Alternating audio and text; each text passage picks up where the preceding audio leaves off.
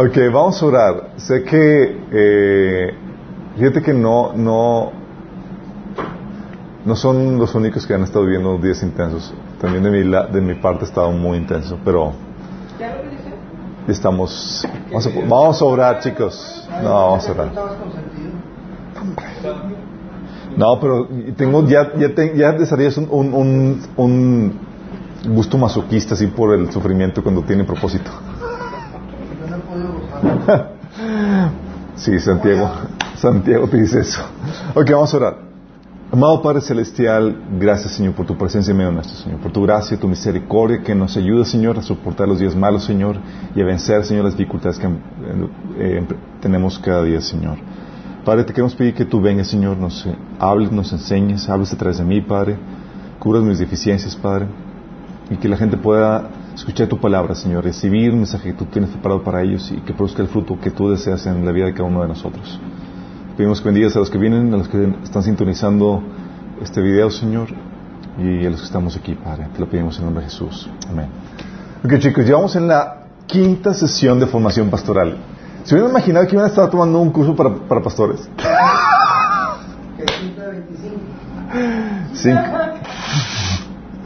No me acuerdo cuántos son, pero eh, son 17. Ok, tenemos. ¿De qué septiembre? No, ¿de qué septiembre? Sí, justamente antes que Cristo venga. Ok, eh, antes, justamente antes de rato. Oigan, eh, bueno, hoy vamos a ver, es la quinta sesión, vamos a ver la temática de cómo convertir tu célula en una iglesia. Qué loco, ¿no? Ok. Bueno, habíamos visto la vez pasada lo que, lo que requería, lo que se requería para hacer iglesia, ¿se acuerdan? Habíamos visto que, que era una comunidad pequeña que se reúne eh, periódicamente bajo un liderazgo calificado para rendir culto a Jesús, edificarse en la fe y para producir fruto al Señor. ¿Se acuerdan que habíamos visto esa definición y habíamos visto los componentes? ¿Por qué tiene que ser una comunidad pequeña? ¿Por qué se reúne periódicamente? ¿A qué se servir con liderazgo calificado? Etcétera, etcétera, etcétera. Vimos todo eso. Pero la pregunta aquí llega, ok, bueno, ¿y quién le da a, la a ese liderazgo calificado autoridad para ser pastor? ¿Cómo recibe autoridad para ser pastor? Gracias.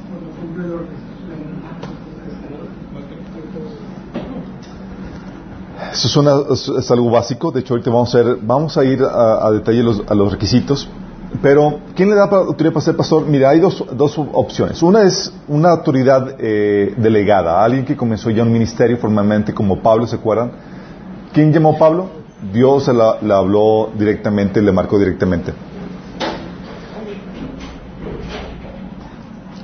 Y Pablo, a su vez, nombraba ancianos, nombraba líderes que le ayudaran en, en la formación de iglesias.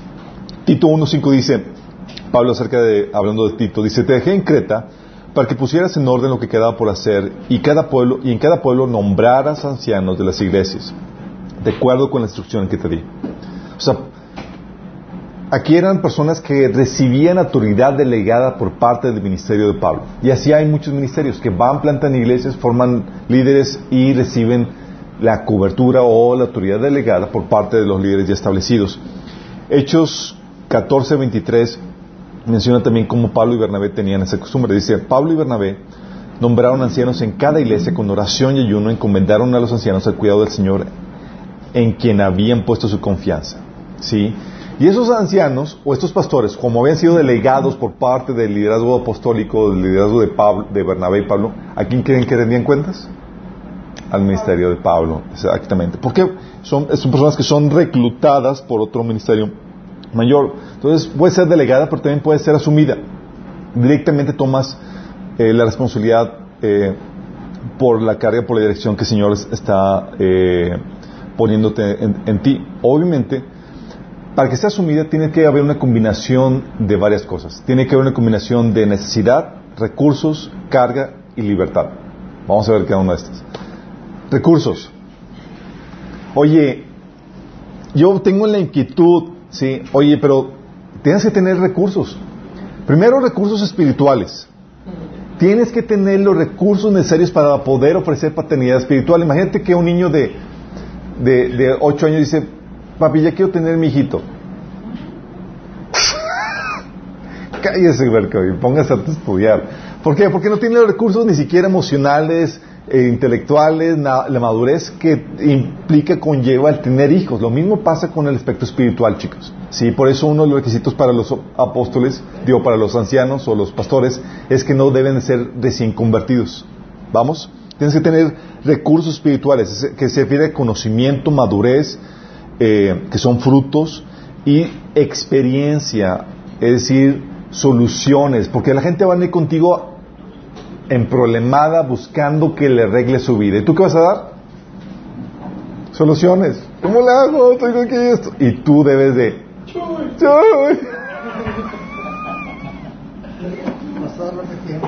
Exactamente. Si tienes que tener recursos para ofrecer. No solamente recursos espirituales, sino también recursos físicos. Aquí me refiero con recursos físicos. Tienes que tener tiempo para poder ejercer dicho ministerio, economía, y la habilidad, chicos. ¿Sí? ¿Por qué es importante esto? Porque hay veces, chicos, en donde tú quieres, pero Dios no quiere. ¿Y sabes cómo Dios te va a poner las te va, te va te va te va a dar su te va a bloquear para que para que no ejerzas el ministerio? Limitando tus recursos, o no tienes tiempo, o no tienes la economía, o eh, las circunstancias no lo permiten. ¿sí? Entonces debe tener recursos físicos. Entonces, oye, tengo los recursos, tengo el recurso espiritual, ya tengo la madurez en Cristo, tengo eh, la madurez, tengo la experiencia, el conocimiento para dar soluciones, tengo recurso físico, tiempo, economía, la habilidad. Bueno, ese es un punto. Se tiene que combinar con la necesidad. Hay la necesidad de que la gente a tu alrededor sea pastorada. A lo mejor hay puros pastores alrededor y es suficiente. ¿sí? Eh, y esta necesidad es lo que hace muchas veces Dios para despertar tu llamado, es te pone la necesidad delante de ti y te dice, y te hace la pregunta, ¿quién va a ir? y luego te da el codazo. Algo similar como lo que sucedió con Isaías, ¿se acuerdan? ni se acuerdan. que, o sea, Isaías ve, la, ve trasladado a la presencia de Dios y ve la majestuosidad de Dios y Dios lo aborda con una pregunta. Dice, después oí que el Señor preguntaba, ¿a quién enviaré como mensajero a este pueblo? ¿Y quién irá por nosotros? ¿Y sabes quién estaba ahí presente? Directo, pues así. Isaías así como que, pues, pues, pues yo. ya sé lo que pasa, chicos. Te presenta Dios la necesidad y luego tú estás ahí y Él es el único con recursos para suplir esa necesidad. Sí. Entonces es como que, ¿quién irá? Y, puede ser eh, una, eh, la necesidad que puede, puede presentarse por concepciones y porque tú diste luz a ese, a ese bebé espiritual, tú le compartiste el Evangelio y hay que cuidarlo, hay que ayudarlo. Dice 1 Corintios 4, 14, 4, 15. De hecho, aunque tuvieran ustedes miles de tutores en Cristo, padres sí que no tienen muchos, porque mediante el Evangelio yo fui el padre que los engendró en Cristo Jesús. Fíjate, Pablo tomando la responsabilidad de que no solamente te comparto, sino que tomo responsabilidad de ti. ¿Por qué? Porque te compartí el Evangelio y por concepción, porque eres mi hijo espiritual, me voy a hacer cargo de ti. ¿sí? Eh, de hecho, en 2 Corintios 10, 14 dice Pablo, no traspasamos esos límites cuando firmamos tener autoridad sobre ustedes, como si nunca hubiéramos ido a visitarlos, pues fuimos los primeros en viajar a Corinto con la buena noticia a Cristo. Está diciendo, hey, nosotros tenemos autoridad sobre ustedes porque nosotros los concebimos en el Evangelio y los organizamos como iglesia. Sí, entonces puede ser por, por concepción o puede ser la necesidad por orfandad. Porque orfandad, hay cristianos huérfanos, chicos. ¿Ok?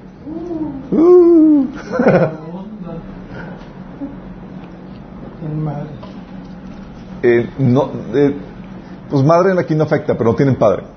¿Sí? Dice Hechos, por ejemplo, por ejemplo, un, eh, por ejemplo, la iglesia de Corintios fue producto del, del trabajo misionero de Pablo. ¿Vamos? Pero un personaje muy famoso en la Biblia, que no fue producto del, Evangelio de Pablo, pero Pablo lo adoptó, ¿Quién fue? Timoteo. Timoteo no, no fue, no le, Pablo no le compartió el Evangelio a Timoteo. Fue porque era hijo de... No recuerdo quién, de hecho no sé si ven en la Biblia quién lo compartió, pero no fue Pablo, ¿sí? Y Pablo lo vio. Así es. Dice Hechos 16.1, dice, Pablo fue, fue primero a Derbe y luego a Listra, donde había un discípulo joven llamado Timoteo. Su madre era una creyente judía, pero su padre era griego. Entonces, Pablo lo ve y dice, oye, pues, aquí hay una creyente, entonces no, eh, no le compartí, pues que lo adopta. Sí. De tal punto que dice... Así es. Pero Pablo, ¿quién, quién lo desarrolló? Pablo, ok, ya te vamos a, a, a, entrar a las profundidades. 1 Corintios 4, 17 dice, Pablo hablando de Timoteo, dice, por esa razón les envié a Timoteo, mi fiel llamado hijo en el Señor. Oh, adoptado, no por concepción. Él le recordará la manera en que sigo Cristo Jesús, así como lo enseño en todas las iglesias, en todas partes. Órale, sí. Oye, entonces, ¿tiene recursos? ¿Hay la necesidad delante de ti? Sí. Hay cristianos que tú diste, que les compartiste, ah, pues obviamente hay que tomar responsabilidad por ellos o canalizarlo a alguien que, que, toma esa responsabilidad, o por adopción, digo, hay gente que está huérfana, ¿sí? Y no solamente se requiere en el curso que ver la necesidad delante de ti, tienes que tener la carga. Hay gente que ve la necesidad y nomás, porque no es su carga, no es su llamado, chicos, ¿sí? 1 Corintios 12, 11 dice que es el mismo y único Espíritu quien distribuye todos esos dones. Solamente Él decide qué don cada uno debe tener. ¿sí? Oye, ¿qué don tengo? La carga tiene mucho que ver con el don que Dios te ha dado. ¿sí? Hay gente que tiene la carga de compasión por el evangelismo. Órale, ¿sí? y otros por la enseñanza, ¿sí? y otros por el pastoreo, y otros por la alabanza, y cada quien tiene su, su carga, ¿sí? Y cada quien te va a compartir la suya, pero Dios pone una carga en particular que va definiendo tu llamado. Si es ese deseo, cuando hablo de carga es ese deseo profundo de esa pasión por hacer algo al respecto para suplir una necesidad que está dentro de ti, por hacer algo en ese en esa área, ¿sí? Sientes eh, que el Espíritu te, llama, sientes la compasión, el fuego por hacer algo al respecto, ¿sí? No lo puedes dejar pasar, ¿sí? Entonces tienes recursos, tienes necesidad, tienes carga y tienes permiso, tienes libertad para hacerlo. ¿Sí? Dice Gálatas 5:13, pues ustedes, mis amados hermanos, han sido llamados a vivir en libertad, pero no usen esa libertad para satisfacer los deseos de la naturaleza pecaminosa. Al contrario, usen la libertad para servirse unos a otros por amor. Ok, ¿la libertad en Cristo para qué, chicos? Para servirnos. Para servirnos. Entonces, ¿eres libre para servir? eres libre para servir. ¿sí? Si tienes un don, se te, eh, se te anima que lo pongas en práctica. ¿sí? De hecho, eh, hay gente que, eh, hay un pasaje que es en Santiago 3.1 que dice, eh, dice, hermanos míos, no, os hagáis maestros muchos de vosotros, sabiendo que recibiremos mayor condenación. Y es un pasaje que la gente dice, ya, no hay que hacerse maestro, pero es un pasaje que denota más allá, porque te habla de, la libertad que la gente tenía para poder enseñar. Y Pablo y Santiago no está diciendo, no se hagan maestros sin permiso, está diciendo, no se hagan maestros a la ligera. Sí, por eso está diciendo, no os hagáis maestros, dice muchos de vosotros, porque sabiendo que recibiremos mayor condenación. Sí. Es decir, no lo hagas a la ligereza, pues es una responsabilidad que, que se va a juzgar con mayor severidad. Entonces, estás tomando, tienes la cara de eso, no lo hagas a la ligera. Y hay gente que nada más porque quiere ser la estrellita o tener eh, su lugar ahí de, de, prominencia, quiere hacerlo cuando realmente no lo está haciendo como debe ser. ¿Sí? Eh, Obviamente, cuando hablo de, libertad se refiere a esa libertad que tenemos en Cristo para servirnos unos a otros, pero también cuando no estás impedido por alguna razón. Porque eh, hay veces donde tienes compromisos ministeriales o trabajo, etcétera, que te atan y que no te permiten servir. No tienes la libertad para ejercer ese ministerio. Sí. Por ejemplo, Pablo en, Romanos 1, del 11 al 13, él quería desde hace mucho tiempo visitar la iglesia de Roma ¿Podía? No podía, porque por sus diversos compromisos ministeriales dice, tengo muchos deseos de verlos y impartirles algún don espiritual que los fortalezca. Mejor dicho, para que unos otros nos animemos en la fe que compartimos. Quiero que sepan, hermanos, que aunque hasta ahora no he podido visitarlos, muchas veces me he propuesto hacerlo para recoger algún fruto entre ustedes, tal como he recogido entre las otras naciones. O sea, Pablo quería, pero podía. Sí. Puede ser que estés impedido por compromisos que te atan o también porque no cumples con los requisitos. Sí, requisitos. Ahorita vamos a los requisitos. O porque estás en disciplina. Te encontraron algún pecado alguna situación y... Sorry, mi chavo, sí. Ambos, sí, autoridad delegada o asumida, deben cumplir con los requisitos que la Biblia marca para el pastor. Y uno de los requisitos es el seminario. Ah. Celibato. Credenciales bíblicas para los pastores, chicos. Ok. Delegada o asumida, debes asegurarte que los dos, que ambos, ya sea que te delegaron o que tú asumiste la responsabilidad, debes de tener los requisitos bíblicos para el pastorado. Sí, ¿cuáles son los requisitos? Vamos a ver aquí rápidamente estos. Uno, debes tener el llamado. Dice la Biblia en 1 Timoteo 3.1, si alguno aspira al cargo de, de obispo, buena obra desea hacer. Tienes que aspirar, tienes que sentir la carga del llamado. ¿Por qué?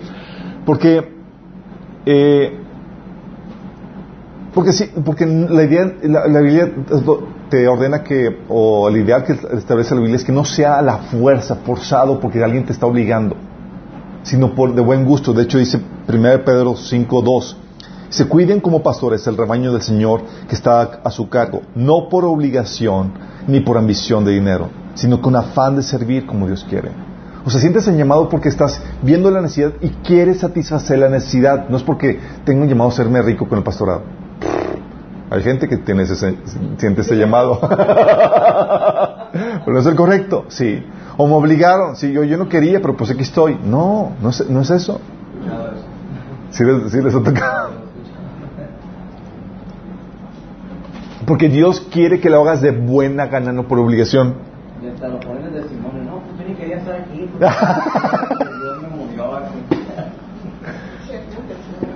Por eso la importancia es, sientes la carga, sientes, porque si no, ¿qué amor hay para servir? O sea, no tienes la, no tienes la carga, la necesidad de satisfacerla. Así puro trabajo chambón, pues a la fuerza, de mal gusto, pues no, obviamente. Entonces tienes que sentir el llamado, ¿sí? Eh, menciona 1 Timoteo 3, 2 y Tito 1, 6, que son los dos pasajes, Tito 3 y Timoteo 1, me, eh, menciona las credenciales de los, de los ancianos. Dice que debe ser irreprochable, irreprensible, ¿sí? Es decir, una persona de integridad, de carácter, alguien a quien difícilmente encuentras algo malo que hablar de él. las ¿verdad? Sí, alguien irreprochable, irreprensible, sí.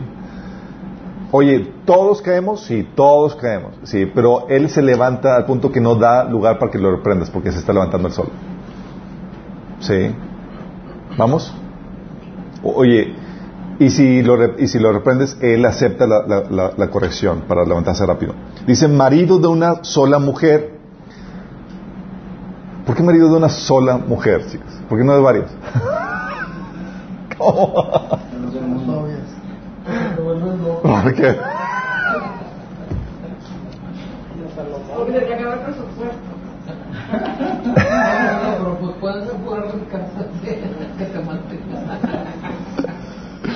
Fíjate, lo que pasa, chicos, debes entender que en aquellos tiempos podía y a, y a, veces se daba la poligamia, ¿sí? Y la gente se convertía a Cristo y no es como que, pues, despido a alguna de las, a la más fea, ¿no? Digo, no es como...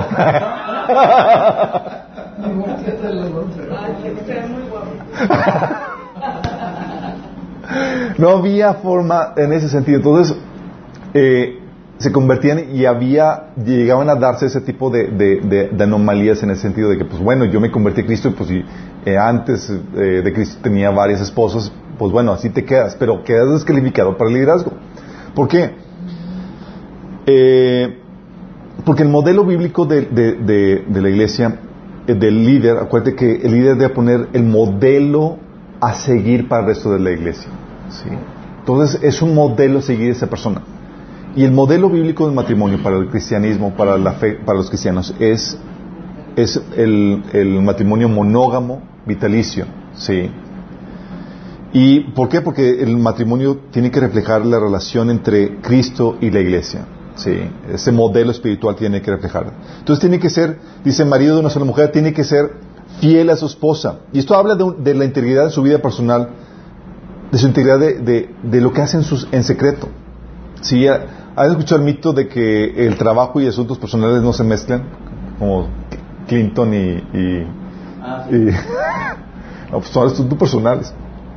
La Biblia nos enseña que sí se mezclan. Tú, como llevas a cabo tu vida personal, va a afectar tu vida ministerial. Sí. Eh, ¿Saben cuál es la diferencia entre reputación e integridad, verdad? Reputación, Lo que piensa de ti la gente. lo que la gente ve de ti. Integridad, lo que haces en secreto. Sí. Sí, lo que la gente... Eh, oye, y eso lleva aquí el- la pregunta. ¿Ser casado es un requisito para el pastoreo? ¿Para el pastorado? No, no. Pablo era soltero. No. Pero lo. No, si es que tienes el don de celibato. Si no tienes don de celibato, te me casas, por favor. Sí. Dice 1 Corintios 7:9. Pero si no tiene don de continencia, cásense. Pues mejor es casarse que estarse quemando. Sí. Bueno, pero, pero puede no tener el don de celibato, estar sirviendo y no estarse quemando. O sea, No, hay tiempo para cada quien también. sí, sí, sí, sí, puede darse, pero no puede permanecer por mucho tiempo así. Si, si no tiene don de celibato, la cuestión sexual va a ser una, una, una, una- algo muy, eh, muy delicado en, en su vida. Sí, va a requerir, eh, todas las broncas de los sacerdotes pederastas. sí, sí. También. Entonces, obviamente, si hay donde si está en la viabilidad casarse y Dios pone la doncella, es no le piensen, sí. Atáscate ahorita que hay lodo. Eh, tu marido de una sola mujer. Otro requisito, sobrio, prudente. 1 Timoteo 3.2. Sí. Eh, esto de sobrio, prudente, chicos, habla de que es medido. Esto es fruto de la sabiduría. Es decir, sabe refrenarse. Sí. Y esto nos lleva al siguiente, de conducta decorosa. ¿Alguien sabe qué es eh, conducta decorosa, chicos? Co- Conducta decorosa es lo, con- es lo contrario a ostentoso. Indecoroso. Sí. El decoroso es contrario al Sobre, sí, es, es, es contrario al, al- es contrario al ostentoso, a lo lujoso. Es decir, sí, exactamente. Es, o sea, no aspires a ser rico con el pastoreo. Sí, enriquecerte con, con, con eso. Pero tampoco a la pobreza. Se aspira al decoro, a vivir con decoro, sí, con sencillez. Eh, lamentablemente hoy se acostumbra mu- que muchos ministros vivan sin decoro. Sí, tienden a la opulencia. Viven con el, con el oro. Sí. Decorado. Hospitalario. Este es otro requisito, 1 Timoteo 3.2. Eh, es, ¿Por qué es importante? Porque el, el pastor pone eh, lo que tiene al servicio del pueblo de Dios y no tiene incomodidad en recibir gente en la intimidad de su casa. Es un requisito. Acuérdense que, ¿dónde eran las reuniones de, de- de iglesia? Eran en casas y típicamente eran, eran en la casa de quién? En la casa del pastor típicamente, pues obviamente va a recibir a toda la- esta, esta gente, a toda esta gente, pues ¿qué haces? Pues tienes que ser hospedador, sí. Tienes que ser hospitalario. No solamente hospitalario por, recibir a la gente en tu casa, sino también porque, acuérdense que en ese entonces había muchos maestros itinerantes o se recibían, había mucho trabajo misionero y se recibía gente eh, al lugar. Entonces tenías que tener la disposición a recibir gente en casa. ¿Sí? La cortesía, la hospitalidad en esos tiempos era, era muy común, chicos. Sí, servían lo que tenían. Sí, tenían típicamente cuartos de, de, de huéspedes. En su sencillez, en su pobreza, tenían eso. ¿Ok? Entonces, ser hospitalario también dice la Biblia que tiene que ser apto para enseñar y refutar. Órale. Sí. Dice 1 Timoteo 3.2, apto para enseñar. 1 Timoteo 9.14 dice, de- tiene que ser retenedor de la palabra tal como fue, eh, ha sido enseñada, para que también por ella pueda refutar con, con la sana enseñanza y convencer a los que lo contradicen. Sí. O es decir, tiene que tener, tiene que ser maestro, tiene que tener don o habilidad para enseñar. Y eso también te lleva a entender que tiene que tener más conocimiento, meterse a la lectura, meterse con la Biblia. Sí. Un pastor que no lee está en la lona. ¿Es en serio, chicos? Bueno, yo soy- yo soy audiolibros, audiolibros también aplica, chicos. Gracias a Dios por la tecnología que permite eso. Sí. Pero tiene que ser apto para enseñar. Ocho, no dado el vino.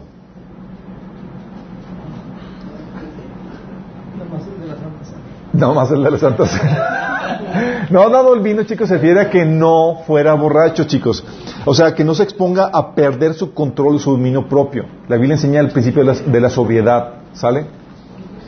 Y eso con dado, no dado el vino, chicos, es, es estamos hablando a, a, a cualquier cosa que induzca el vicio, a que pierdas el control. Cigarro, eh, ¿qué otra cosa puede llevar? Drogas, pornografía, sí.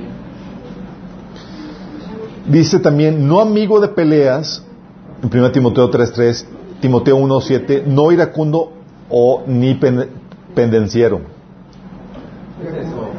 peleonero. peleonero, iracundo, enojón. enojón, órale, sí. O sea, no amigo de peleas, no iracundo, no pendenciero. Miren, Como el pastor del video. No. ¿Cómo? Sacerdote del video. ¿No lo viste?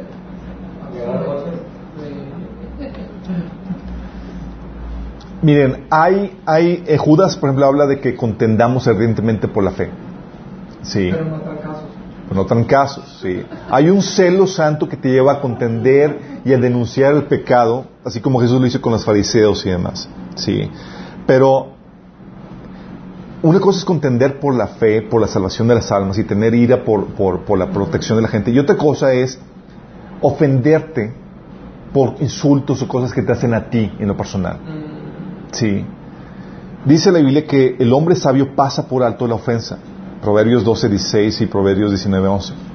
La problemática del iracundo, del pendenciero, es que no pasa por alto la ofensa. Cualquier detallito que insulto, ins- ins- insinuación que tú hagas, lo pone, Esa es soberbia. está acompañado de la soberbia. De hecho, el pendenciero suele Y ser ahí no aplica la imposición de manos, ¿verdad? la posición de manos. no ligereza. Sí, no, no puede ser, chicos. El pastor tiene que, tiene que ser el, eh, eh, moder- mo- moderar el- los conflictos entre creyentes. O sea, si él se va a tomar el aspecto personal ahí y se va, va a ocasionar más conflictos, pues va a ser el que va a ocasionar la división. Sí. No, y aparte, tienes que morir a ti mismo, porque obviamente si estás en ese cargo, pues la- eh, el enemigo va a provocarte y si sabe que tu área débil es el enojo, pues te va a poner a gente que te va a hacer enojar y te va a sacar de los. Claro, y por eso también es importante que, que, que- que aprendamos las herramientas como de, de sanidad emocional, por ejemplo. Oye, porque hay miembros que te, que te sacan de, de tus casillas y que haces, pues haces tu cuartito, tu proceso. sí. Eh, Diez, dice la Biblia, no debe ser avaricioso, no codicioso de gana- ganancias deshonestas. las no avaricioso. ¿Se acuerdan lo que habíamos platicado la vez pasada? ¿Cómo distingues a un pastor cuando es avaricioso o no? ¿Trae Rolex? Si trae Rolex. Si es chino, no.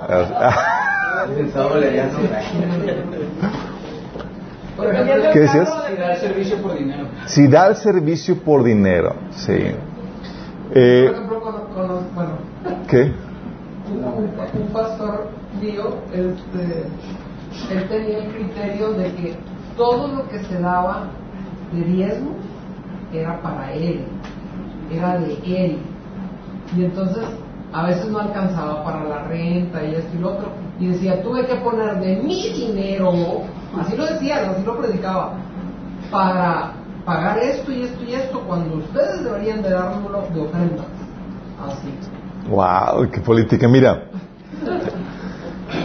mira, tú, tú puedes saber que, que es de, de- de- que es por eh, está motivado por el dinero, que es avaricioso, porque una te cobra una tarifa, sí, de que oye aquí esto es por, lo que Biblia enseña acerca del, del cobro. Sí, los pastores, los líderes tienen que cobrar, pero lo que cobran no es una ofrenda voluntaria que la persona establece de acuerdo a lo que él está dispuesto a dar o quiere dar. ¿sí?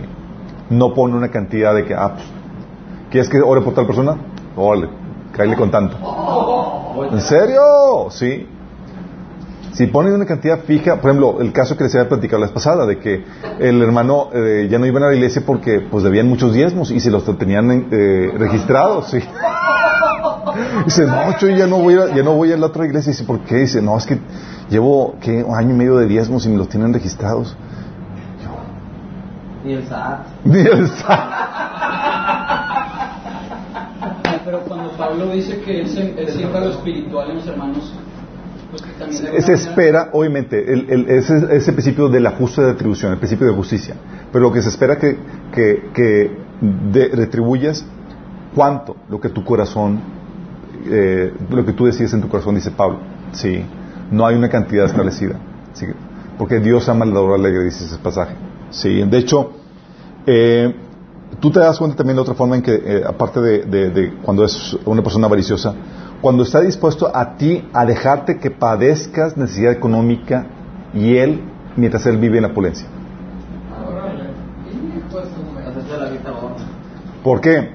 Fíjate la, la- la- la actitud de Pablo. Dice, no quiero decir que lo que ustedes den deba hacerles fáciles la vida a otros y difíciles a ustedes. Sí, debería haber cierta igualdad, 2 Corintios 8:13. Y hay pastores en donde la- le hacen el coco que no tienen ya ni un 5 y la persona no, tiene casi nada y dice, da eso, un paso de fe, ¿sí? Y los dejan pelones y ellos se caen con su carro último modelo y toda la cosa y los tipos y la gente sin nada, ¿sí? Eso es incorrecto. Hay lo que hacían, acuérdense que el manejo del, del dinero en la iglesia, lo que hacían antes en la iglesia era recibir el, el dinero los, los apóstoles y los apóstoles no se quedan con el dinero, sino que lo distribuyen entre los hermanos necesitados. Imagínate, voy a la iglesia, si ahí me van a dar dinero, qué genial, ¿no? Porque así era como se manejaba. Sí, obviamente pusieron una política de que ponte a chambear, sí, para poderte pagar. Empezaron a, a- a- Todos los programas sociales ahora. Exactamente, sí. Entonces, oye, esa es una forma en que te puedes dar cuenta, ¿sí? ¿Por qué? Porque pueden estar trabajando por amor al dinero, ¿sí? Y si trabajan por amor al dinero, ¿los desacredita como pastores? Sí, los desacredita como pastores. De hecho, menciona que, eh, Pedro menciona que llegarían falsos maestros que harían mercadería de ustedes, es decir, les sacarían el dinero, ¿sí? Con palabras engañosas. Pas- un pastor decía, prepárense porque yo soy el pastor, ustedes son las ovejas y me toca raparles la lana. Eso iba. Los del mundo. Les toca rapar. Les toca rapar. Wow. Oye, No, no, no, en no, un no. programa de, de, de ahora de imagen que tienen, que tienen canal de televisión, salió Ana Méndez, se la fotografiaron a Ana Méndez. No, a, a- a Gana Méndez ya se expuso vituperio. ¿Por qué? ¿Por no, porque le estuvo diciendo, a ver, los que van a ofrendar, los pónganse a este lado, los que van a dar mil dólares. Sí, que dice aquí vo- voy a llamar a los que a los que van a ser columnas financieras para el reino y van a, van a donar con mil dólares y luego a otros con 500 y luego al final les dice ya pasen los que van a dar dos dolaritos y de eso dice. Y, y dice y ellos, ellos son pobres son porque su tierra espiritual está, está desértica así tal cosa o sea mientras que Jesús estaba ovacionando a la viuda que dio sus tres moneditas acá Dos moneditas, ok. La otra se la guardo. Eh, pero sí, así pasa, chicos. Ahí te das cuenta de la motivación. Pero Era broma, la... se. No, sí, eso es broma. Pero, ¿qué, ¿a qué voy con esto, chicos? Esta es una... eh, fallar en este criterio desacredita el liderazgo. Claro. Sí, desacredita el liderazgo. Y el Señor puso esto, estos, estas credenciales eh, para los pastores para, para calificar al liderazgo, o sea, para cualificar, eh, que sea acre- acreditado el liderazgo y también para protección tuya. Oye, voy a escoger una iglesia, no sé qué iglesia ir. Pues chécate si el pastor de la iglesia donde quieres ir cumple los criterios. Si no, busca una iglesia que los cumpla. Sí. Están estas cuestiones aquí escritas para tu protección. Entonces, justo, eh, el otro es, dice, justo, santo, dueño de sí mismo. Justo, se refiere a una persona que no hace preferitismos, o sea, no hay prioridad a ricos versus pobres. Hay pastores que sí hacen preferitismos en ese sentido. O compadrazgos. Santo, que es apartado del mal, que no anda en la carne, que, tiene frutos del Espíritu. Eh, una persona que ha sido eh, tratada y pulida por Dios y, y se ha sometido a los tratos de Dios en su vida, sí. Dueño de sí mismo se refiere a alguien que tiene templanza, un fundamento en el carácter eh, cristiano, no tiene adicciones, que gobierne bien su casa, teniendo a sus hijos sujetos con toda dignidad, sí. Es algo que habíamos platicado la pasada. Eh, primer Tito 1.6 dice que tenga hijos creyentes que no estén acusados de disolución ni rebeldía. Porque habíamos comentado, si no sabe tener su casa en orden, no va a poder tener la iglesia en orden. Si sus hijos se le trepan, los miembros le va a pasar lo mismo, se le van a trepar. Porque habíamos visto que, así como es la crianza en lo físico, es la crianza espiritual. Y no sabe criar en lo físico, no, sabe, no sabrá criar en lo espiritual. Habíamos visto eso, sí.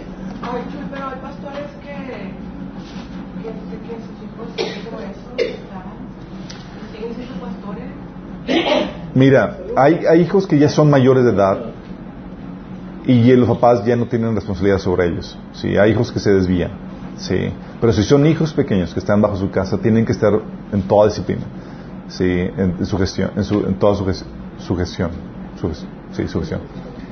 Y eso tiene que ver mucho con la forma, la mecánica de la crianza. Sí.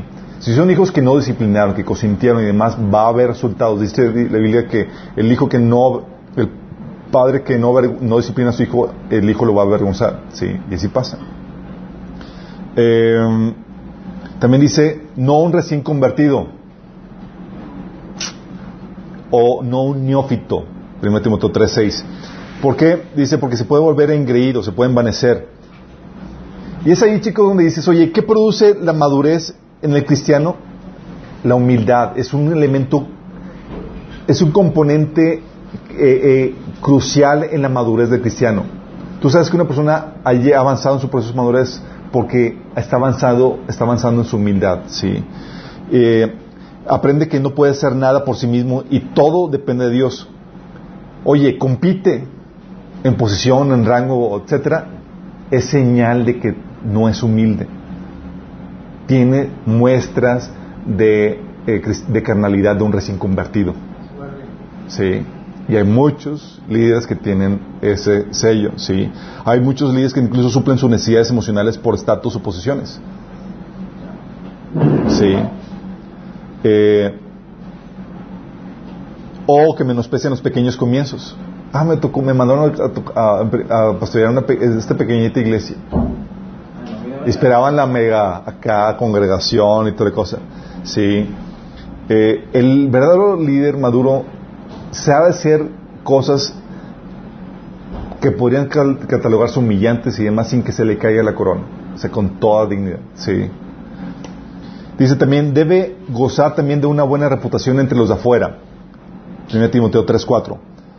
Y es ahí donde el líder, el pastor cristiano, está consciente que somos la publicidad de Dios y queremos atraer también a los de afuera y no podemos caer en descrédito ni en trampa del enemigo dando un mal testimonio. ¿sí? De por sí, la Biblia enseña que van a hablar mal de ti con un buen testimonio. no está como para que le eches leña al, ¿Sí?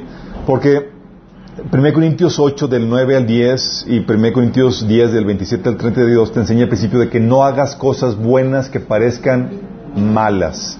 Oye, es decir, hay cosas que te vas a tener que refrenar de en- como líder, y eso lo vimos en el, tema del liderazgo, por cuestión de testimonio. ¿Sí? Y el pastor tiene que estar consciente de eso. Si no está dispuesto a refrenarse por cuestión del testimonio, no está calificado. Sí. Oye, hago cosas que, y dice excusa, no es que yo no hice nada malo. eh, no, sí, pero ante la gente das toda la apariencia de que estuviste haciendo algo incorrecto. Sí. Estas son las, las cuestiones eh, bíblicas. Y eso también nos lleva a, entonces, a concluir de que puede haber pastores sin título o nombramiento, chicos. Puede haber eso, sí.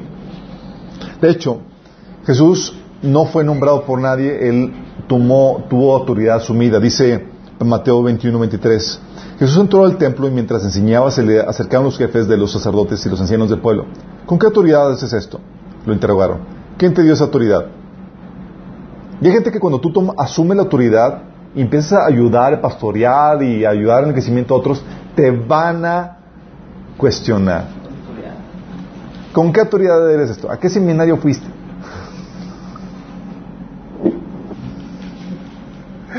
Sí, de hecho aquí una vez llegaron a una persona, un hermano, que no me acuerdo cómo se llama, gracias a Dios que no me acuerdo, pero... eh, pero entonces como, ah, pastor, qué padre, va, va a dar estudio de, de escatología, qué padre. ¿Y, y, ¿Y qué estudios tiene? Ninguno. Se queda así con cara de... desfigura. No, digo, soy autodidacta. Dice, ah... No, pues sí, pues es que ya ves que hay mucha gente autodidacta que no sabe para dónde agarrar. Así es. Con ese- exactamente el seminario no asegura nada. Por eso es por los frutos, la sabiduría se muestra por los frutos, chicos. No los títulos. Los frutos. ¿Cómo- ¿Qué tipo de vida tienes? ¿Qué soluciones das? ¿Funciona lo que enseñas o no enseñas? Sí.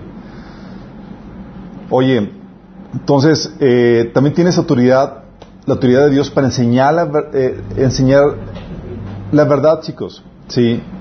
Tienes autoridad, autoridad de Dios mientras que enseñes la verdad. Dice, pero, pero aun si alguno de nosotros, un ángel del cielo, les predica un evangelio distinto del que hemos predicado, que caiga bajo maldición. Está hablando Pablo de que, hey, si yo ya me, desli- me, me desvío y empiezo a predicar un evangelio diferente, que caiga bajo maldición. Es decir, no, nadie tiene autoridad para enseñar algo que sea mentiroso.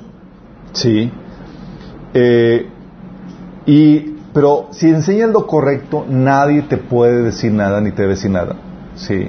Ahí te dice, ¿con qué autoridad estás, diciendo, estás enseñando eso? Dime en qué está mal lo que estoy diciendo. Y dímelo con la Biblia. Y si está bien, ¿cuál es el problema? Sí. De, hecho, 1 Timoteo 1.3 le dice Pablo acerca de Tito. Y Timoteo dice, al partir de Macedonia te encargué que permanecieras en Éfeso y les ordenaras a algunos supuestos maestros que dejen de enseñar doctrinas falsas. ¿Por qué? Porque si vas a enseñar mentiras no tienes autoridad. Es para enseñar la verdad, ¿sí? Y si compartes fielmente la palabra de Dios, ¿quién te puede impedir que lo sigas haciendo? ¿Acaso no somos llamados a eso? Claro que sí, sí. Eh, um, y la autoridad es hablada por los frutos. Sí. Mateo 11, 19 dice, vino el, hij- el Hijo del Hombre que come y bebe y dicen, este es un glotón y un borracho, amigo de recaudadores de impuestos y de pecadores. Pero la sabiduría queda demostrada por sus hechos o por sus frutos. Oye, ¿te van a criticar? Sí, te van a criticar, seas autoridad delegada, autoridad asumida. Sí. ¿Cuáles son las credenciales que tienes? Los frutos. Produce resultados, hay vidas transformadas, la gente está volviéndose Cristo, están creciendo, están madurando. ¿Sí? Ok, esa es la señal, ¿sí? De hecho, por eso Pablo decía en 2 Corintios 3.2, dice, ustedes son nuestra carta de recomendación. O sea, pasando de una vida pagana que vivían inmoral a una vida en Cristo siendo santificados en el Señor. ¿Qué pueden decir contra eso? Ustedes son mi carta de recomendación. Sí. Galatas 2.9 dice eh, que Pablo vio a los líderes de la iglesia en, en Jerusalén dice, y reconocieron la gracia que me había sido dada. ¿Cómo reconocieron la gracia? Lo vieron, vieron una aura, así como que, ah, No, pues buena onda. Buena onda. No, me quedé bien, pero te voy, te doy chance. Te voy a dar un huesito. La gracia se refiere, chicos, al resultado de su trabajo. Se llegó Pablo ya con un... chicos, llevo varias iglesias fundadas y tengo esto la cosa, y los gentiles están escuchando el Evangelio, la, la, la, y el Señor está haciendo esto y eso a través del ministerio. Ven que la gracia, y cuando habla de la gracia está hablando el poder de Dios fluyendo a través de Él. Y si tienes que poder de Dios fluyendo a través de ti, si- significa que Dios te ha dado autoridad necesaria. Sí. Por eso dice Primera de Corintios 9:2 dice Pablo, aunque a otro, aunque otros no me reconozcan como apóstol, para ustedes sí lo soy. Y se le pone no, porque ustedes mismos son el sello de, de mi apostolado en el Señor. Es decir, hay gente que podrá no reconocer la autoridad, sí, pero los que están siendo beneficiados de tu servicio demuestran que tienes autoridad porque estás dando ese servicio. Vamos. padre. Soy su pa- sí. Y es ahí donde nos lleva, oye, Dios puede ver autoridad delegada y autoridad asumida. Y mi reto de, de hoy, chicos, es, oye, ¿eres líder de una célula? Conviértete en pastor. ¿Eres qué? Líder de una célula, conviértete en pastor. Sí. Aquí me- ¿Saben cuál es, cuál es la diferencia entre un líder? ¿Cuáles son la- las características de un líder de célula? Ahorita que han estado desde... Pues lo mismo, ¿no? No, no es lo mismo. A ver, ¿cu- cu- ¿cuál es la diferencia entre un líder de célula y un pastor? ¿Por, por qué no le dicen a, a un líder de célula, ah, pastor? Es la única diferencia. Pues porque no les pastorea, porque el- se supone que la célula es nada más para llegar a aprender ahí, pero no, les da no, no, seguimiento. no. La célula es para, para que se te, se te atienda este pastor. Ok, ¿qué tendría que ser el líder de célula para que le llamen pastor? No me saben que cobrar el diezmo. A ver, A la gente, ¿no? conocer a la gente. Dar seguimiento a la Dar seguimiento. Miren, que tengo algunas características del líder de célula. ¿Sí? El líder de célula no necesita tener un liderazgo espiritual. No, tener, no necesita tener la experiencia y el crecimiento para poder ser un líder de célula. ¿Sale?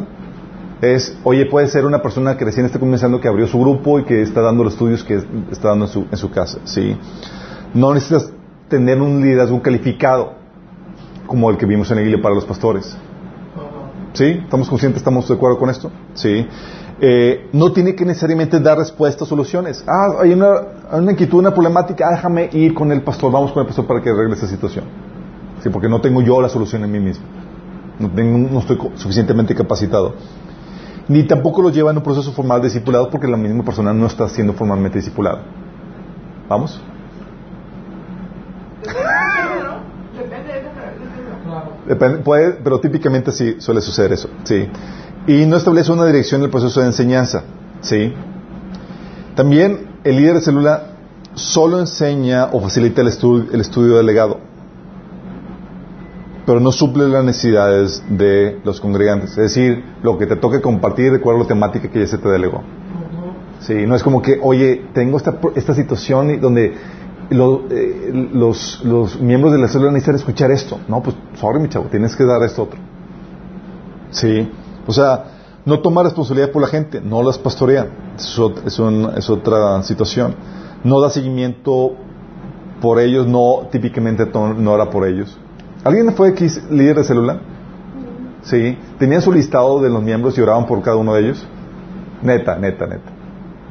No. Las oraciones. Señor Adorno. Ay, luego, sí, digo, por su problemática se...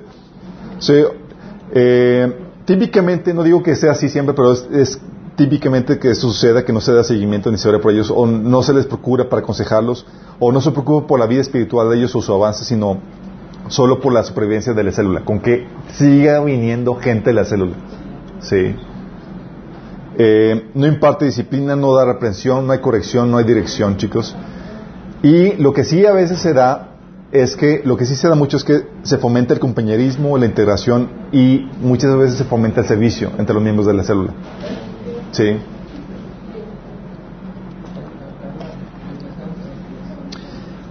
El reto, chicos, es que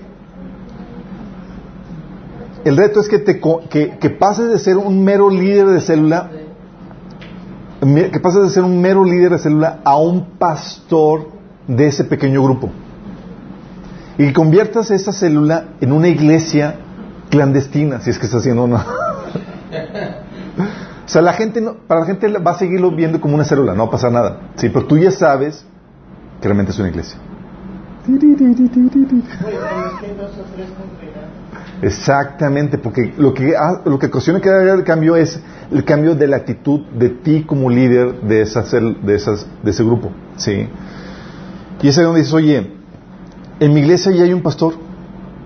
¿Cómo me puedo convertir en pastor sin su autorización? Los que vimos ahorita, chicos. No necesitas un, un nombramiento para servir tu don. Sí, no necesitas.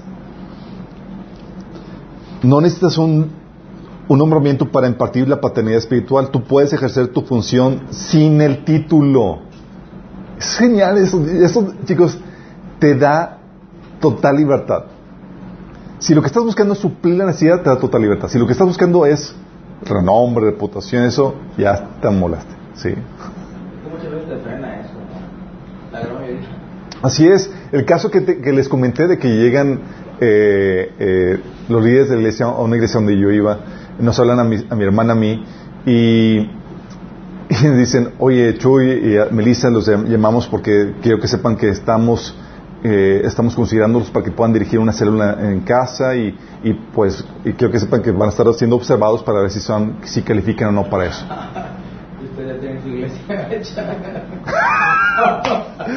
Dijimos, ya para que, pues, para que puedan servir al Señor en, esta forma. Yo, ah, pues gracias, qué buena onda, gracias por, por, por, considerarnos, sería un privilegio poder ayudarlas con eso, pero, pero pues ya estamos sirviendo. Y así como que, ¿cómo que están sirviendo? sí, o sea, porque algo que nos enseñó el Señor es que no necesitamos un título, una posición en la iglesia para servir. Sí. Aquí viene a la iglesia, le comenté, aquí vienen a la iglesia familias donde hemos ido con ellos, las hemos ministrado y se han reconciliado a punto, cuando están a punto de divorciarse. Aquí viene gente que está comenzando a caminar con el Señor y que han sido encaminadas en ese sentido y que les damos ayuda en ese proceso. O gente que estaba, que había dejado de asistir, fuimos a sus casas, ayu- ayudamos a, que, a, sacarlas del bache espiritual en el que estaban y han regresado. ¿sí? Ese trabajo hormiga que la gente no, no ve ni aprecia, pero he- hemos estado sirviendo. Sí, entonces, eh, porque el Señor nos enseñó que no necesitamos que, nos, que venga alguien a delegarnos para, que, para empezar a servir, es que ya estamos sirviendo como quiera. Muchísimas gracias por considerarnos. Sí, y eso era como que... Porque mucha gente lo que, lo que la gente lo que la gente quiere es tener el control de que tienes que venir a mí como único medio para poder servir. Y tú ya sabes en que en Cristo tienes la libertad de que tienes un don, tienes recursos, tienes la carga y hay la necesidad delante de ti, puedes suplir esa necesidad. Qué genial, ¿no? Y aparte, ¿quién es verdaderamente el pastor? ¿El que tiene el título o el que ejerce la función? El que ejerce la función. De, decir algo, el tener el título y no estás pastoreando. En cambio, el que no tiene título y está ejerciendo la función, ¿no será más pastor que, que el, que, que el que sí tiene el título? Es diferente al mundo. Sí. La Biblia te enseña... A mí me tocan los viajes misioneros, perdón, que hago, que pues, la, mayoría de las veces no tienen título ni acceso a CFN o X, marca. y pues toman la función y ahí están, o sea, y el cañón. Exactamente. La penuria, su gente, o sea, los, Paga el precio. para Sí. el precio de la tierra donde pues van y los, con pistolas los amenazan. Y, Y, chicos, la Biblia te enseña que el árbol se conoce por sus frutos. Si alguien está pastoreando, ¿qué será? Pues todo. Si alguien está enseñando, si alguien está evangelizando, ya había dicho eso, ¿verdad? Bueno. Eh, pero si ves a lo, a lo que me refiero, sí, es, no importa quién te nombre, de hecho el título no importa de nada, lo que importa es que se, se lleva a cabo la función y se suple la necesidad que hay, sí. Eh, dices, y aún así, déjame aclararte esto. Dices, es que yo tengo miedo a que, a que vayas a asumir las funciones de, de, de, pastor. ¿Se acuerdan cómo se imparte la paternidad espiritual? Se tiene que proveer alimento espiritual, enseñanza, amor, sí, disciplina, eh, proveer el compañerismo, ayu- incentivar el servicio. Habíamos visto eso. Bueno, la Biblia te enseña, chicos, la enseñanza. La Biblia te enseña que fue escrito en la instrucción de la, ordenanza de, de enseñarnos unos a otros, fue escrito toda la iglesia. Romanos 12, 7 te dice, si tu don es servir a otros, sírvelos bien. Si eres maestro, enseña. Si tienes algo que compartir, enseña. Dice que nos instruyamos unos a otros. Hebreos 5.12 dice, hace, tiempo, hace tanto tiempo que son creyentes que ya deberían estar enseñando a otros. O sea, se espera a ti que llegues a un grado maduro donde enseñes. Es que no soy pastor. Hay, eres parte de los que van a ayudar al crecimiento espiritual de, más personas. ¿sí? Oye, el amor. Sí. Oye, el- el- la labor de, seguimiento, de procurar, de consejería, de orarnos por otros, no solamente es del pastor, chicos. Está dado a la iglesia en general. Fue escrito a la iglesia en general, no solamente al pastor. Gálatas 6.10 dice, por tanto, siempre que tengamos la oportunidad, hagamos bien a todos, en especial a los de la familia de la fe. ¿Se acuerdan que el pastor, una función es en, en- eh, para impartir amor es que ayuda a la persona incluso económicamente o la asiste y demás? No solamente es del pastor, chicos, es para todos. ¿Sí? Y tú puedes tomar responsabilidad y empezar a ejercer, eh, moverte en, ese, en, ese, en esa cuestión. Dice Santiago 2, del 15 al 16. Supongamos que un hermano o una hermana no tiene con qué vestirse y carece de alimentos diario. Y uno se dicen, que les vaya bien, abríguense y coman hasta saciarse, pero no le dan lo necesario para el cuerpo. ¿De qué servirá eso? ¿A quién fue escrito esto? ¿A los pastores? A la iglesia. Oye, entonces si tú ves, vas, ves a un hermano necesitado y a ti se te ocurre y tomas la iniciativa para ir a ayudar, ¿te puede decir alguien al respecto? ¿A- ¿Algo al respecto? Cero. Sí. Oye, si tu don es de la enseñanza y tienes algo que compartir, te, te puede, y estás hablando la verdad, y compartes, ¿se te puede decir algo al respecto? Nada, ¿sí? Disciplina. Ah, bueno, pues solamente eso es exclusivo de los pastores. Fíjate, la Biblia te enseña en Santiago 5, del 19 al 20 y Colosenses 3, 16, que fue escrito a la iglesia en general, no solamente al pastor. Por ejemplo, Santiago dice, hermanos míos, si alguno de ustedes se extravía de la verdad y otro lo hace volver a ella, recuerden que quien hace volver a un pecador de su extravío lo salvará de la muerte y cubrirá muchísimos pecados. ¿Quién es ese otro que hace volver al pecador del mal camino? ¿El pastor? No. Oye, se está apartado y toda la cosa y lo agarras, lo reprendes y lo ayudas lo amonestas para regresar. ¿Es algo que tú puedes hacer? Sí. Ándale, entonces. Sí. De hecho, Colosenses 3 dice, dice, la palabra de Cristo mora en abundancia en vosotros, enseñándoos y exhortándoos unos a otros con toda sabiduría, cantando con gracia en vuestros corazones al Señor con salmos e himnos y cánticos espirituales. Aquí te habla de la enseñanza y la exhortación mutua, corporativa. Oye, entonces si te pesca el pastor que exhortaste y amonestaste y enseñaste a otro, ¿te puedes decir algo al respecto? No, se espera. Sí, Sí te puede, no Lo debe. puede hacer, pero sí puede, pero no debe. Así es. Gracias. depende cómo lo tomo también. Oye, compañerismo. Sí. El pastor tiene que proveer eso. Bueno, también fue escrito en la iglesia en general, no solamente el pastor, dice Hebreos 10 del 24 al 25, procurémonos los unos a los otros. Oye, brother, hace un buen que no te veo. Vamos a fomentando ese compañerismo. No dejemos de congregarnos como acostumbran algunos a hacer, hacerlo, sino animémonos unos a otros, con mayor razón que ahora, ahora que vemos que el día, que el día está cerca. Hay iglesias que te controlan tanto que si tú quieres ir a visitar a otro hermano, le tienes que avisar a tu líder. Voy a visitar a mi hermano, ¿me permite? Digo, ¿a dónde ¿Es en serio? Lo sé. ¿Eh? Increíble, Sí, sí, sí, hay iglesias eso. Sí, sí. Miren, miren, de- deja decirte, tú tienes libertad en Cristo. El pastor no tiene más, mayor autoridad más que más, los asuntos de la organización de su iglesia local. Y fuera de eso no te puede exhortar ni te puede ordenar nada más que lo que la Biblia establece, lo que la Biblia dice. Sí. Servicio, eso lo vimos de hecho en el tema de autoridad. Sí. Entonces, oye, servicio. ¿Tú puedes incentivar a que la gente a las buenas obras, como lo hace el pastor? Sí. Fíjate lo que dice Hebreos 10, 24. Procurémonos, procurémonos los unos a los otros a fin de estimularnos al amor y a las buenas obras. O sea, el pastor es el único que, eh, que mueve a la gente a la chamba. No, mutuamente debemos estarlo haciendo. Oye, pues eh, si haces vamos y tú ya soy pastor honorario, tengo que... Oye, tengo que dar, tengo que enseñar a mis hermanos, tengo que también ser partícipe en el amor, en la disciplina, en el compañerismo y en el servicio. Sí. Porque la Biblia enseña, lo que enseña es el pastoreo corporal, corporal chicos. Dice, eh, um, ok. Gálatas 5:13, pero ustedes, mis amados hermanos, han sido llamados a vivir en libertad, pero no usen esa libertad para satisfacer los deseos de la naturaleza pecaminosa. Al contrario, usen la libertad para, ¿para qué? Servirse unos a otros por amor. Eres libre para servir. Oye, si estás haciendo bien un beneficio a tu hermano, nadie con la Biblia en la mano te puede impedir que lo sigas haciendo. Qué genial, ¿no? Porque la, nuestra constitución te dice que tienes libertad.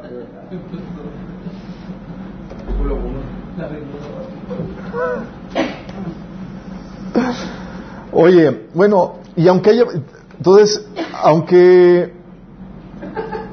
Nana. nanas. Entonces, aunque eh, no necesitas nombramiento, ya quedamos en que no necesitas nombramiento para servir si tu don, para servir tu don y impartir paternidad espiritual.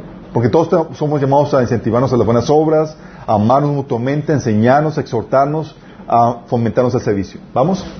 Pero también, aunque haya pastor, puede haber nanas, chicos. ¿Nanas? Niñeras. Nanas o ayos. ¿Qué, qué, qué se hace más fácil? Nanas, ¿verdad? Así como que... ¿Saben qué son ayos? No callos, ayos. Cuidadores. Cuidadores. Sí. Dice, dice 1 Corintios 4:15. De hecho, aunque tuvieran ustedes miles de tutores en Cristo, padres sí que no tienen muchos, porque mediante el Evangelio yo fui el padre que los engendró en Cristo Jesús. Entonces puede haber un responsable, pero muchos tutores que ayudan en, el crecimi- en ese proceso de crecimiento y desarrollo espiritual, chicos. Y la idea es que tú seas uno de esos tutores, si no es que el pastor. Sí. Por eso Pablo decía, yo sembré y otro tutor regó. ¿Quién, quién regó? Apolos. Pero Dios hizo crecer. Pero Dios hizo crecimiento. O sea, te está hablando de que el trabajo de crecimiento espiritual no es una labor solamente de una persona. Hay varios líderes, personas que están contribuyendo a eso. Y la idea es que seas uno, pa- parte de eso. Por eso dice, muchos, eh, de hecho, muchos estamos aquí por esos pastores sin título o nombramiento, pero que nos ofrecieron su paternidad espiritual en algún punto en, su caminar cristiano, ¿o no? ¿Sí o no? Yo recuerdo un momento de crisis en mi vida donde estaba agarrando monte.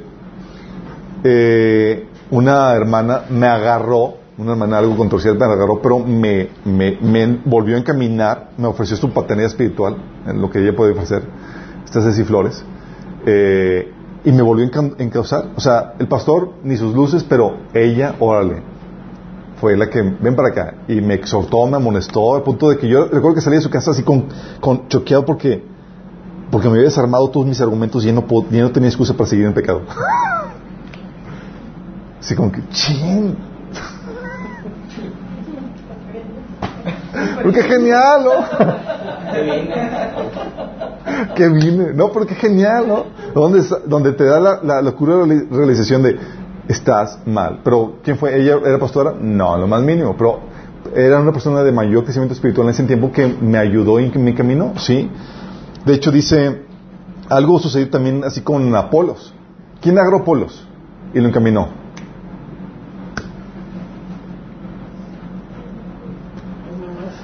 Hechos 18 del 24 al 27. Eh, Apolos lo agarró, lo, lo tomaron unos discípulos de Pablo, Priscila y Aquila. Dice, Pero para enseñarles lo del Espíritu Santo. sí, tenían una, estaba, estaba deficiente en su crecimiento y ellos lo, condu- lo condujeron a profundidades en la Biblia. Dice, pero aquel- en aquel entonces llegó a Éfeso un judío llamado Apolos, natural de Alejandría, era un hombre ilustrado y convincente en el uso de la escritura. Había sido instruido en el camino del Señor y con gran fervor hablaba y enseñaba con la mayor exactitud acerca de Jesús, aunque conocía solo el bautismo de Juan. Comenzó a hablar valientemente en la sinagoga. Al oírlo Priscila y Aquila, lo tomaron a su cargo y lo explicaron con mayor precisión el camino de Dios. ¿Qué dice? Lo tomaron a su cargo. Vente, te voy a discipular. Te veo, necesidad. Qué genial, ¿no? Gracias por esos padres, esos tutores espirituales que nos toman y que nos ayudan en nuestras deficiencias. Que ven, oye, sabes que te falta algo y te, imparten paternidad espiritual. Sí. Entonces tienes ahí el caso de Apolos. También, si hay la necesidad y el Señor puso en ti recursos, la carga, debes, debes de responder ese, a, a ese llamado. Hay gente que Dios pone así delante de ti, a la persona necesitada, y tú tienes todos los recursos para hacerlo tiempo, el crecimiento, el recurso espiritual para poder hacer algo y, y no haces nada. Sí, como dice la Biblia, el que sabe hacer lo bueno y no lo hace. Sí, aparte el cuerpo de Cristo no funciona bien si no cumple la función que el Espíritu te asignó. Dice Efesios 4:16. Él hace que todo el cuerpo encaje perfectamente y cada parte al cumplir con su función específica ayuda a que las demás se desarrollen y entonces todo el cuerpo crece y está sano y lleno de amor. Capaz de que el tú no llevar tu función está ocasionando que gente, otra que gente no crezca, que no esté sano ni lleno de amor el, cuerpo de Cristo. Sí. Y aparte, si te lo prohíben, sin haber un impedimento válido escritural, oye, si te lo impiden porque estás en pecado, estás en fornicación, estás en algo, pues con justa razón, ¿sí? Pero si hay, si te lo impiden sin, eh, sin, sin, haber un, un, impedimento válido, escritural, una opción es que te salgas de la iglesia. ¿Sí? Porque suele suceder que Satanás quiere robar tu llamado, tu contribución al cuerpo de Cristo. ¿Sí? La palabra nos enseña a no prohibir el ejercicio de los dones, sino solo a encauzarlos. Por eso 1 Corintios 14 del 39 40 dice, así que hermanos míos, ambicionen el don de profetizar y no prohíban que se hablen lenguas, pero todo debe hacerse con una manera apropiada y en orden. Lo que está hablando aquí el liderazgo, lo que hace el liderazgo, no prohíbe el ejercicio de los dones, sino los encausa para que se lleven a cabo de forma ordenada. Romanos 12, del 6 al 8 dice, Dios en su gracia nos ha dado dones diferentes para hacer bien determinadas cosas. Por lo tanto, si Dios te dio la capacidad de profetizar, pide permiso al pastor. Profetiza. Sí. Dice, si tu don es servir a otros, sírvelos bien. Si eres don, maestros, enséñalos bien. Si tu don consiste en animar a otros, anímalos. Si el don es dar, hazlo con generosidad. So, llegan, oye, ¿por qué, ¿con qué autoridad estás dando? Ah, Pablo me, me ordenó. sí. Si tú, si Dios te ha dado la capacidad de liderar, toma la responsabilidad en serio. Y si tienes el don de mostrar bondad, hazlo con gusto. Sí. Nada más que, por favor, aquí es donde ya entra la sabiduría y la prudencia, chicos. Si tú vas a ayudar a suplir esa necesidad, tremenda necesidad que hay dentro de la iglesia, de, de, de orfandad, o sea, de padres espirituales, ves que gente va a la iglesia, pero no hay nadie que le está discipulando, que le esté pastoreando. Y tú levantas la mano y quieres ayudar a hacer al respecto.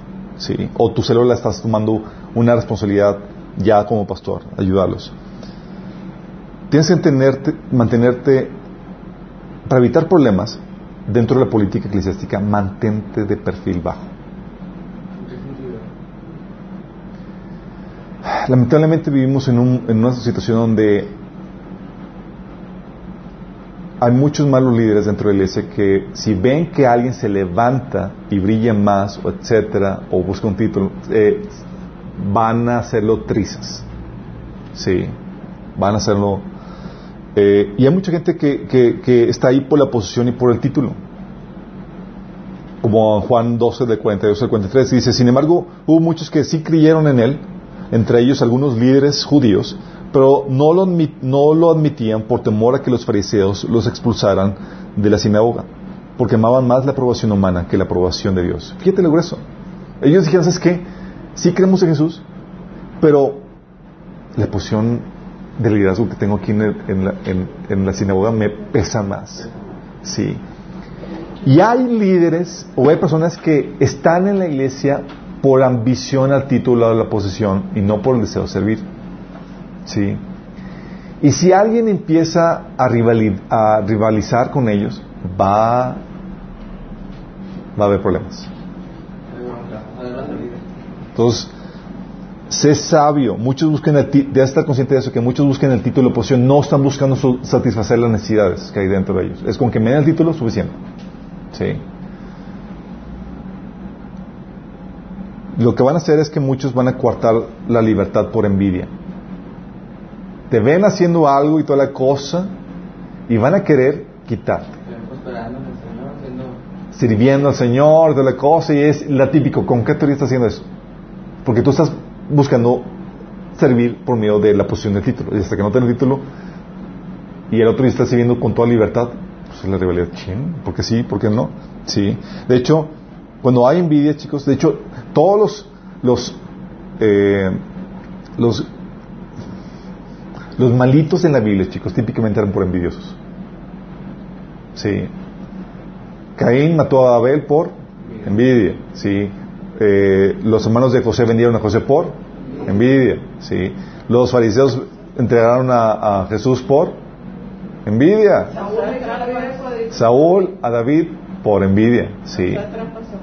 Entonces cuando sabes cómo está, oye, pero son cristianos, aunque sean cristianos, chicos, sí, tienes que estar consciente, estar consciente de, hay algo que se llama naturaleza pecaminosa, sí, y no todos tienen el nivel de madurez como para poder eh, moverse en ese nivel de amor que deberían de moverse, sí. Por ejemplo, tienes el caso de David y Saúl, es un caso que te ejemplifica cómo debes de tú actuar, sí. Por ejemplo, ¿cuál es la función del, de, de- de- del rey, de un rey? ¿Alguien puede decirme?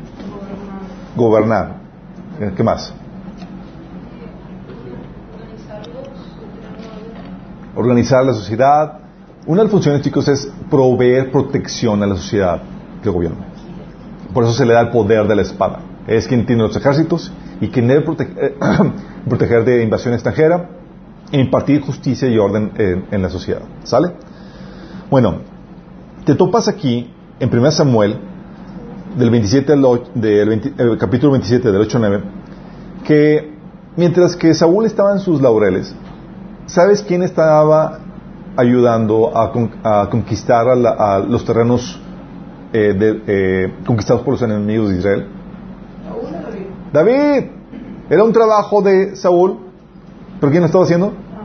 David o sea, tenía la, la- la encomienda de conquistar la tierra prometida, ¿estamos conscientes? Y Saúl tenía que hacer. Pero adivina quién lo estaba llevando a cabo. David.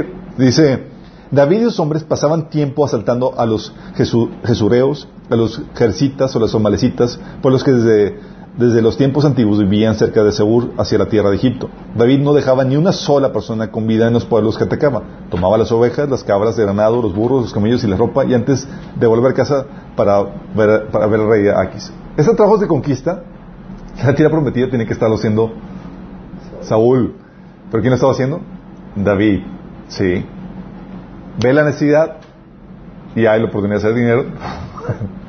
Aprovechó, sí. y algo que debes entender es que tú puedes tomar la responsabilidad. Alguien está como rey, chicos, y tú puedes tomar la iniciativa de servir así como David lo hacía, porque el, el rey no está haciéndolo. Hay un pastor, no está pastoreando, y tú puedes tomar la iniciativa y empezar a pastorear. Pero tienes que estar consciente de eso, de que aunque tú pastorees a la gente, la gente no te lo va a agradecer típicamente. ¿Se va a ir con quién?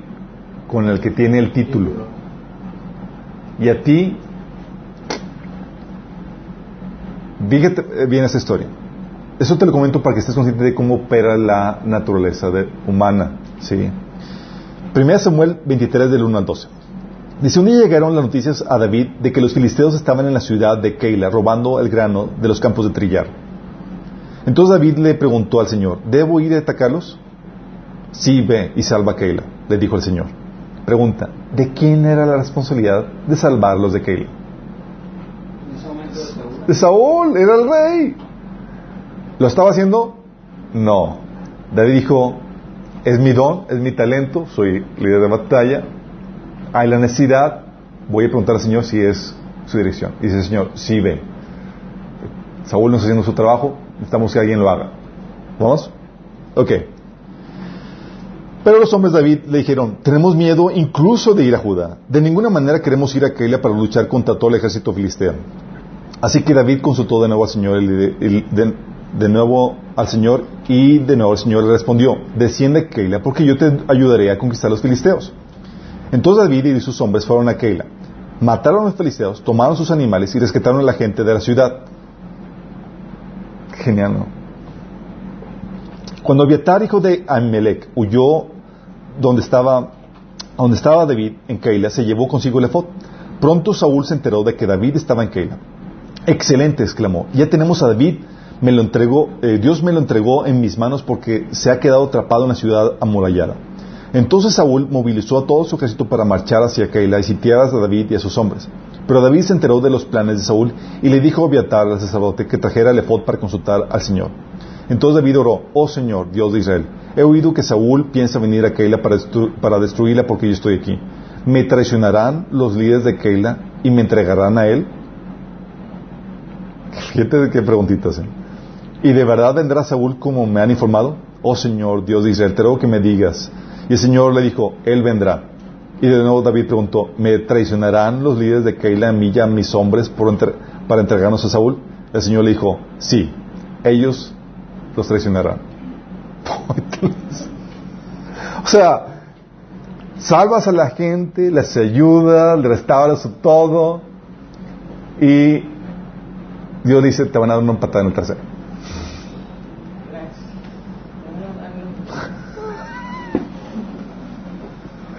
Sí.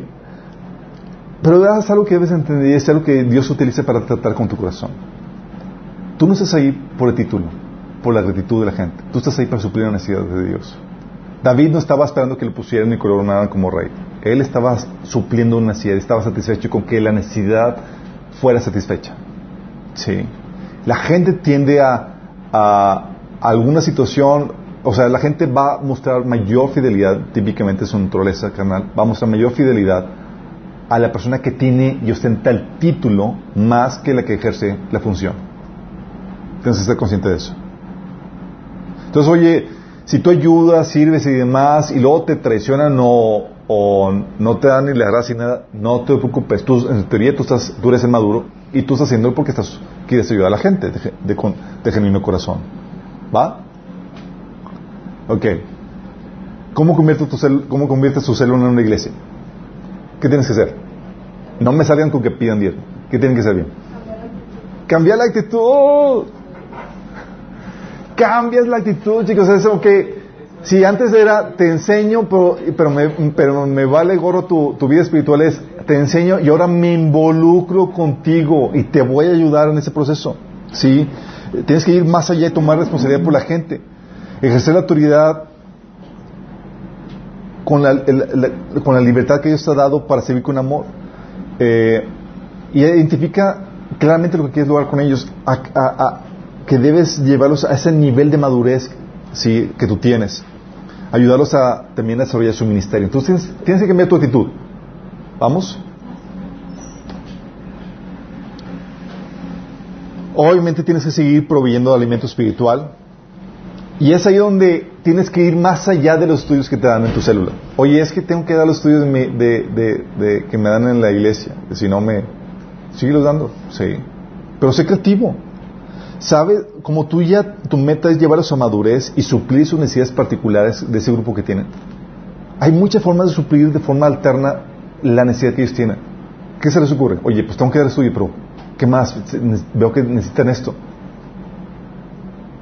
Les puedes dar un libro, les puedes dar podcast, les puedes dar material, o puedes, oye, a final del estudio vamos a tocar ese tema, los que se quieren quedar, etcétera.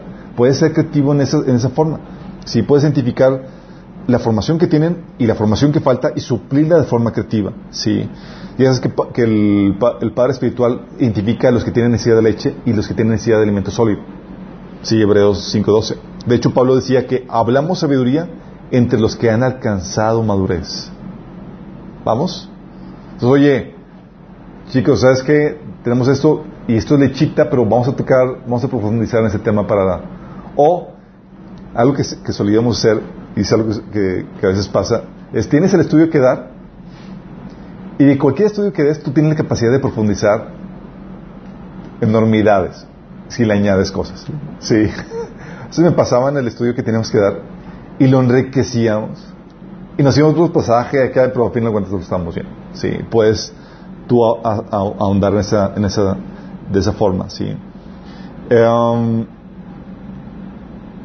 amor, ok, ese que donde ya tienes que involucrarte con la gente, no solamente es, ah, pues qué padre que viniste, sino conocerlas por nombre, procurarlas, cómo están, conocer la situación, hablarles, incluso visitarlos, tener sus datos de contacto, ser hospedador, estar dispuesto a recibirlo en tu casa, o verte comer con ellos, o estar dispuesto para ellos, ¿sí? Ayudarles, aconsejarles. Empezar a, ejercer en esta función pastoral que, que requieres. Eh, incluso con el consejo, con la oración. Algo que caracteriza al pastor es que ora por su gente, chicos. Sí. Por ejemplo, todos ustedes están siendo orados, chicos.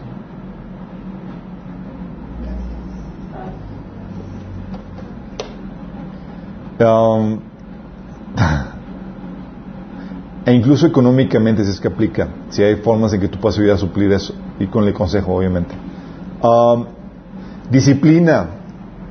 Esa es la parte, la parte fea, chicos, del, de, de todo padre espiritual. Pero sí, a veces te va a tocar jalarle las orejas, exhortarles y llamarle- llamarles la, la atención. ¿Cómo se hace eso? Ya sabes cómo se hace. Con humildad, con paciencia, con toda doctrina, como dice 2 Timoteo 4.2. Eh, ¿Saben qué se ve con toda doctrina? ¿Cómo, cómo, cómo exhortas o redarguyes con toda doctrina? ¿Qué se ve con eso? Con la palabra. Porque tienes tú prohibido como padre espiritual corregir tus, tus propias ocurrencias. Hay gente que me llega conmigo y me ha dicho, es que eh, tú y tu esposa deben de estar juntos en la reunión y, no, están. Y te, lo digo en el Señor para, exhortarte a que corrijan eso. Así como que, ¿really? ¿Y dónde viene en la Biblia eso? O sea, me vas a corregir en tu opinión personal, así no funciona. Es dónde viene en la Biblia, porque tienes que corregir con toda doctrina, no tus ocurrencias. ¿Sale? Eh, y también mide la madurez del, de- de- del- del grupo, chicos, en cuestión de la, de la corrección. Hay veces donde sientes a toda la iglesia y las corriges así de todos, porque andan mal en una situación. Pero si todos están comenzando, no lo vas a agarrar a jalar las orejas a todo el mundo. Dice, Pablo en 2 Corintios 10, del 5 al 6.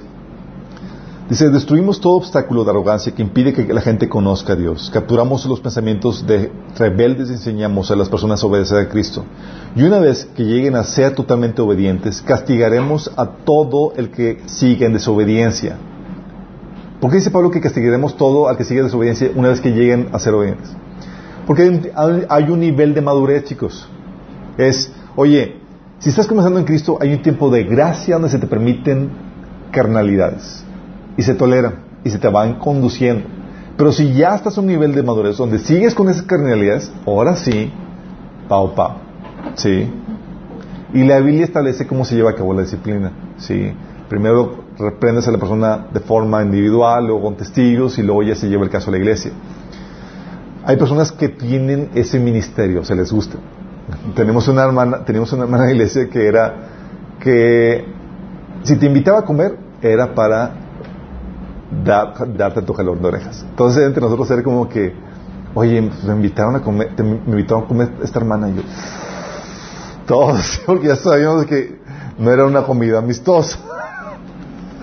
Pero gracias por ese tipo de personas, porque son personas que te ayudan a ver los puntos ciegos que tienes. Sí, que están ahí, que te, te amonestan cosas capaz de que no te habías dado cuenta.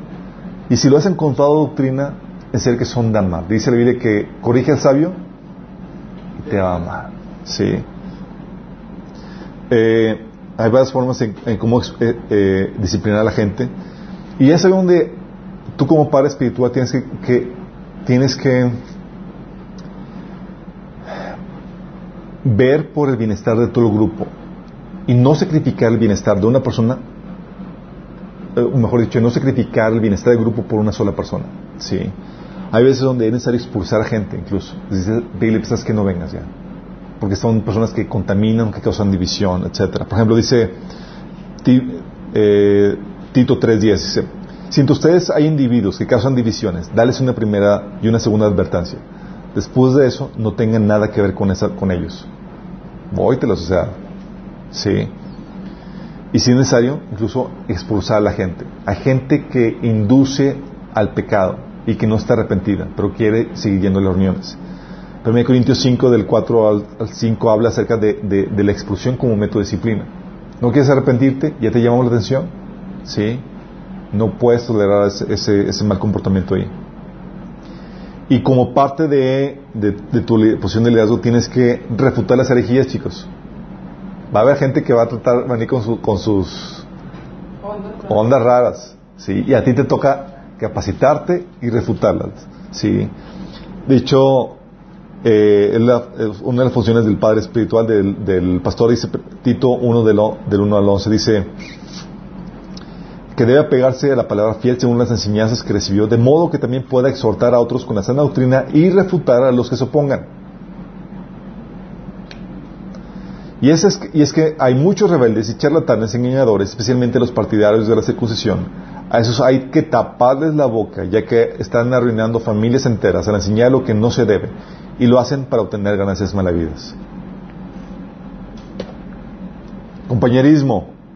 Estas estas de las fo- formas típicas en que operan las células. Son muy eh, fáciles en- para propiciar la- la- la- el compañerismo y la integración, sí. Pero tú puedes ir un paso ya fomentando, un paso más allá fomentando las reuniones de diversa índole como días de campo, celebraciones, convivencias, reuniones de oración, etcétera, sí. Y en el servicio puedes poner sobre la mesa necesidades y incentivar a que la gente empiece a enro- a enrolarse. Todo esto, chicos, con el propósito de irlos incursionando o induciendo que no se queden ociosos e inútiles en la fe del Señor, sino que produzcan fruto para Cristo. ¿Sí? Y las reuniones, chicos, podrían ser iguales, o sea, nada más el estudio y listo. Puedes enriquecerlas. Tienes lo básico, la reunión periódica y la enseñanza de la palabra, como viene en Hechos 42. Pero puedes enriquecerla con tiempos de oración, compartir los alimentos, tacos, con eh, tiempo de alabanza, de oración, acción de gracias, contribución de miembros, sí, con profecía, testimonios, salmos. La iglesia típicamente los sábados es como que alguien tiene testimonio. Eh, no, no preguntamos si alguien tiene profecía o algún salmo porque sabemos que muchos no, no cantan ahí bien, pero, ah, pero puede darse, sí. Hay tiempo para eso, se puede hacer de forma ordenada. Contribución de los miembros, recolección de ofrendas, celebración de, eh, la Santa Cena, incluso los bautismos, sí.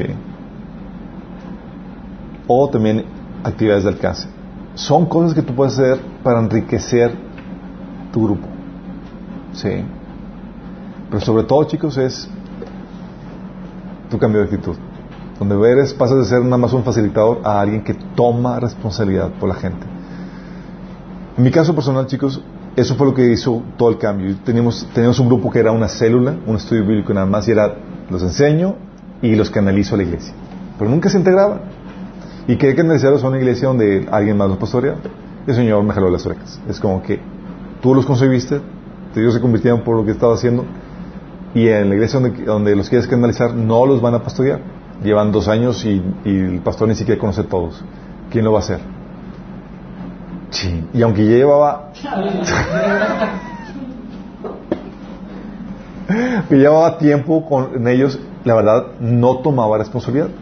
Cambio de actitud y cambia toda la cosa. Es como que, ok, me voy a ser responsable de ti, voy a ver por ti, voy a involucrarme contigo. Sí. Pero es parte, chicos, es el cambio interno de la actitud. Entonces, ¿qué es lo que hace que cambie la célula a una, a que se convierta en una iglesia en casa? Eres tú, como líder. Sí, y nadie más tiene que saber. Y tú, si vas a otra iglesia más grande y demás, tú puedes ser parte de los autores. Tú puedes exhortar, enseñar, servir, pastorear, así como les comenté que hacíamos eh, varios hermanos y yo. Oye, una persona no vino y vamos a buscarla, la traíamos, la amonestábamos, eh, le- la animábamos en la fe. Hay un hermano que tenía esta problemática y, íbamos y, y ayudábamos con eso. La idea es que tú seas de esos líderes espirituales que puedan impartir eh, paternidad espiritual a quien lo necesite y cuando lo necesite. ¿Vamos? ¿Tenemos una oración? Amado Padre Celestial, damos gracias, Señor. Porque, Señor, tú nos enseñas que hay un proceso de crecimiento en nuestro caminar cristiano, Padre. Tú no quieres que seamos niños espirituales, sino que vayamos en ese crecimiento hasta que seamos adultos, para que podamos ayudar en ese proceso de crecimiento espiritual a más personas, Señor, a los pequeños en Cristo, Señor, que necesitan madurar, Padre. Señor, te pedimos que nos hagas maduros a nosotros, que nos ayudes a crecer, que podamos ser esos padres, esos líderes espirituales que imparten, Señor, paternidad espiritual, que ayuden a otros miembros, Señor, de tu cuerpo, Señor. Te lo pedimos en el nombre de Jesús. Amén.